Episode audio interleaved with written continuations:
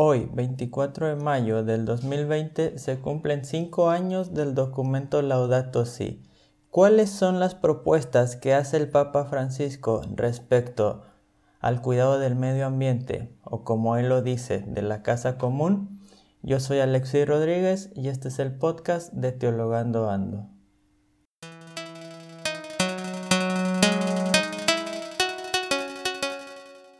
¿Qué tal amigos de Teologando Ando? Como lo prometido es deuda, hoy 24 de mayo del 2020, finalizando la semana de Laudato Si, día en el que se escribió el documento hace cinco años, les traigo el último episodio hablando sobre los capítulos de esta gran obra.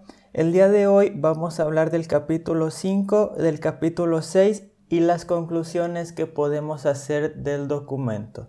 Si tú has llegado a este podcast por casualidad y no sabes de lo que estamos hablando, te recomiendo ir también al video de YouTube donde expliqué las necesidades de leer este documento para nosotros, tanto cristianos, católicos, evangélicos, y también si no perteneces a ninguna confesión de fe, te recomiendo este documento, pues como lo dije hace dos episodios, es un documento dirigido a todo habitante de la tierra y no solamente a aquellos creyentes. En el día de hoy vamos a hablar de algunas líneas de orientación y acción que da el Papa Francisco en el documento con respecto al futuro del diálogo para el cuidado y la conservación del medio ambiente. Recordemos que todo el documento tiene que ver con el cuidado de la casa común, con el cuidado de nuestro planeta. En primer lugar, Francisco habla del diálogo sobre el medio ambiente en la política internacional. Se muestra positivo al afirmar que después de mucho tiempo por fin se ha llegado a la conclusión de que el planeta es una patria y la humanidad es un pueblo. Solo tenemos un mundo que todos habitamos y ese mundo es responsabilidad y es también un derecho de todos los que vivimos en él. Sin embargo, a pesar de que se han hecho muchos avances, por ejemplo, él, habla de la Cumbre de la Tierra en 1992, desarrollada en Río de Janeiro, donde se habló del desarrollo sostenible, pero se sigue preguntando, sobre las energías renovables, ¿quién puede soportar los gastos de sus aplicaciones? Si bien se ha comprobado que a largo plazo es más el ahorro que se obtiene al emplear las energías renovables, la verdad que los costos de su aplicación hoy en día no son costos que muchos gobiernos quieran asumir, por lo tanto, muchos de estos mismos gobiernos quieren seguir utilizando las energías que son más contaminantes, pero que en este momento les dan más beneficio. Otra vez volvemos a lo que hablamos la semana pasada del principio de, lo, de la inmediatez en la economía. Un utilitarismo donde solo se piensa en el beneficio inmediato y no en el beneficio para las generaciones posteriores. Así que este diálogo en la política internacional tiene que llevar a decisiones éticas fundadas en la solidaridad de los pueblos y en la solidaridad de las generaciones, como también hablamos en el episodio pasado. Sin embargo, es muy difícil que solamente mediante los diálogos en la política internacional se puedan llevar a, cabo cambios verdaderos y duraderos como los que se pueden llevar con un diálogo hacia nuevas políticas nacionales y locales. Es mucho más fácil la aplicación nacional y local de medidas que esperar que tratados internacionales terminen solucionando el problema. Sin embargo, otra vez, para que podamos hablar de un cambio en las políticas nacionales y locales, se necesita una verdadera transparencia en este diálogo para poder tener los procesos decisionales fuera de todo tipo de corrupción.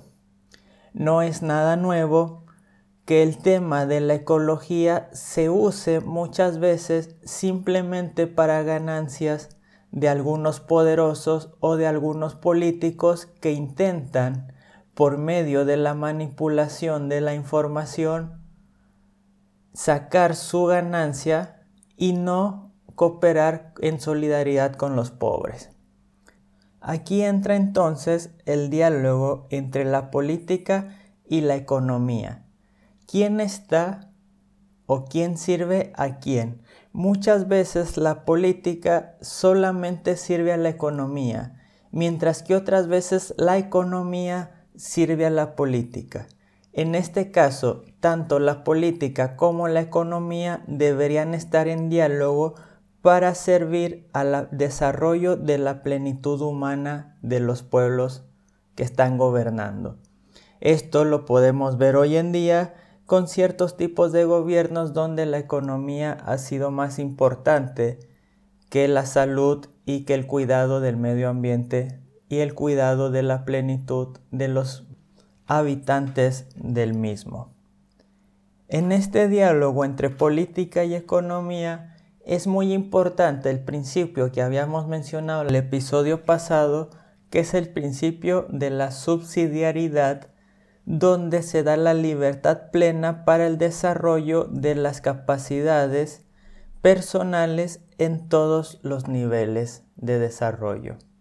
Esto no le quita que aquel que tiene más poder claramente tiene una responsabilidad más grande sobre todas estas decisiones y sobre todo lo que se lleve a cabo en el cuidado del medio ambiente. Por último, en este capítulo 5, eh, Francisco habla de la religión en el desarrollo, en el diálogo con las ciencias. Él va a decir que las ciencias empíricas no pueden explicar la realidad completa y por eso es necesario también que entren en diálogo con la religión, ya que la mayor parte de los habitantes de este mundo son de una u otra manera creyentes si dejamos fuera del diálogo a lo religioso, estaríamos dejando fuera del diálogo a la mayor cantidad de habitantes de la tierra. Francisco entonces pasa al capítulo 6 y último, donde va a hablar de una educación y espiritualidad ecológica. Como habíamos mencionado al inicio en la introducción del primer episodio sobre la Laudato Si, el solo desarrollar técnicas nuevas, dice Francisco, apoyado por otros patriarcas, solo sería atacar el síntoma y no sería atacar la enfermedad. Para Francisco es la humanidad la que necesita cambiar y para eso necesitamos apostar por otro estilo de vida referido de nuevo al paradigma tecnoeconómico en el que vivimos, él dice que éste se manifiesta en el consumismo obsesivo en el que vivimos la mayoría de la gente, sobre todo en Occidente. Este consumismo obsesivo se nota en que cuando nosotros pensamos en libertad, pensamos solamente en la libertad de consumir. Es decir, somos libres para consumir y pensamos que esa es toda la libertad que necesitamos. Para esto es, es necesaria una educación que hable de una alianza entre la humanidad y el medio ambiente. Los objetivos de esta educación ambiental, en primer lugar, sería la crítica a los mitos de la modernidad, los mitos del progreso por progreso, y en segundo lugar, recuperar distintos niveles de equilibrio ecológico, tanto interno, solidario con mi prójimo, natural con el medio ambiente y el equilibrio ecológico también espiritual en nuestra relación con Dios.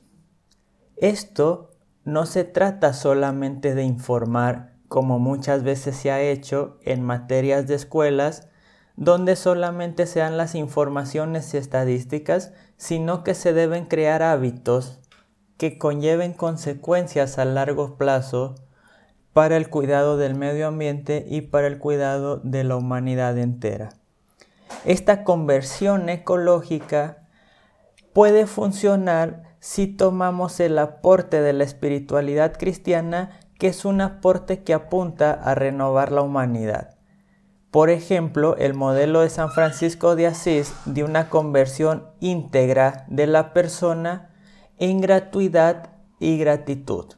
Es decir, cuando comprendemos que la creación es un regalo de Dios, entonces recibo este regalo como con gratitud y por lo tanto puedo vivir en gratuidad, cuidándolo y amando al prójimo solamente porque ya recibí algo primero de parte de Dios y puedo dar de gracia lo que he recibido de gracia. Esta gratitud y esta gratuidad me llevan a tener un gozo y una paz que no son comunes en este mundo. Este gozo tiene que ser un gozo que me dé la capacidad de vivir feliz viviendo con poco, que me lleve a una sobriedad y a una humildad. El problema, dice Francisco, con la sociedad consumista es que no alcanza un gozo, aunque siga comprando, comprando y comprando, y tiene muchas cosas, pero no tiene ni gozo ni tiene paz. Por eso tampoco puede tener amor civil ni amor político. Necesitamos una educación y una espiritualidad que nos capaciten para la convivencia y la comunión los unos con los otros. Y aquí también Francisco va a hablar de algo que a lo mejor para nosotros como evangélicos no es muy común y son los signos sacramentales y el descanso celebrativo él va a hablar de la tradición oriental sobre la belleza y de la sacramentalidad de la creación. Esto es importante porque nos anima a ver cómo todo lo creado, todo lo material, nos ayuda a tener una mejor relación con Dios. Por lo tanto, en esa relación con Dios, en el yo poder ver a Dios en lo material, me hace que lo respete más y que lo quiera cuidar y que lo quiera proteger. Esto aplica tanto para la naturaleza como para los hermanos, ya que el ser humano es el ser sacramental por excelencia. Y si es importante conocer al ser humano en su lugar sacramental, mucho más importante es conocer la relación de la Trinidad y las relaciones de las criaturas. Si la Trinidad es definida como una relación de las personas divinas, las cuales son relaciones subsistentes, el mundo es en sí mismo una trama de relaciones que tenemos que entender para poder cuidarlo y para poder cosechar los frutos que conllevan estas relaciones. Más adelante, Francisco va a terminar hablando en un hermoso episodio sobre el más allá del sol, es decir, el final de esta vida donde nos encontraremos cara a cara frente a la infinita belleza de Dios y leo literalmente, podremos leer con feliz admiración el misterio del universo que participará con nosotros de la plenitud sin fin. Así Francisco termina esta obra donde se dedicó completamente al cuidado del medio ambiente y la termina como la empezó, con una oración que yo les quiero leer es una oración, se llama oración cristiana con la creación y dice así. Te alabamos, Padre, con todas tus criaturas, que salieron de tu mano poderosa, son tuyas y están llenas de tu presencia y de tu ternura. Alabado seas. Hijo de Dios, Jesús, por ti fueron creadas todas las cosas, te formaste en el seno materno de María, te hiciste parte de esta tierra, y miraste este mundo con ojos humanos. Hoy estás vivo en cada criatura con tu gloria de resucitado. Alabado seas. Espíritu Santo, que con tu luz orientas este mundo hacia el amor del Padre y acompañas el gemido de la creación. Tú vives también en nuestros corazones para impulsarnos al bien. Alabado seas. Señor uno y trino, comunidad preciosa de amor infinito, enséñanos a contemplarte en la belleza del universo donde todos nos habla de ti. Despierta nuestra alabanza y nuestra gratitud por cada ser que has creado. Danos la gracia de sentirnos íntimamente unidos con todo lo que existe. Dios de amor, muéstranos nuestro lugar en este mundo como instrumentos de tu cariño por todos los seres de esta tierra. Porque ninguno de ellos está olvidado ante ti. Ilumina a los dueños del poder y del dinero para que se guarden del pecado de la indiferencia. Amen el bien común, promuevan a los débiles y cuiden este mundo que habitamos. Los pobres y la tierra están clamando. Señor, tómanos a nosotros con tu poder y tu luz para proteger toda vida, para preparar un futuro mejor, para que venga tu reino de justicia, de paz, de amor y de hermosura. Alabado seas. Amén. Y amigos, muchas gracias por su atención, muchas gracias por escuchar este podcast. Les doy gracias a todos y les pido por favor que se suscriban al canal del podcast, también que me busquen en YouTube, al canal Alexei Rodríguez. Asimismo, las redes sociales de Teologando Ando están disponibles para cualquier duda, para cualquier comentario o sugerencia de temas que quieran que se trate tanto en el podcast como en el blog alexeirodríguez.com. Muchas gracias por su atención, pasen un buen fin de semana y si pueden quédense en casa y cuídense. Bendiciones.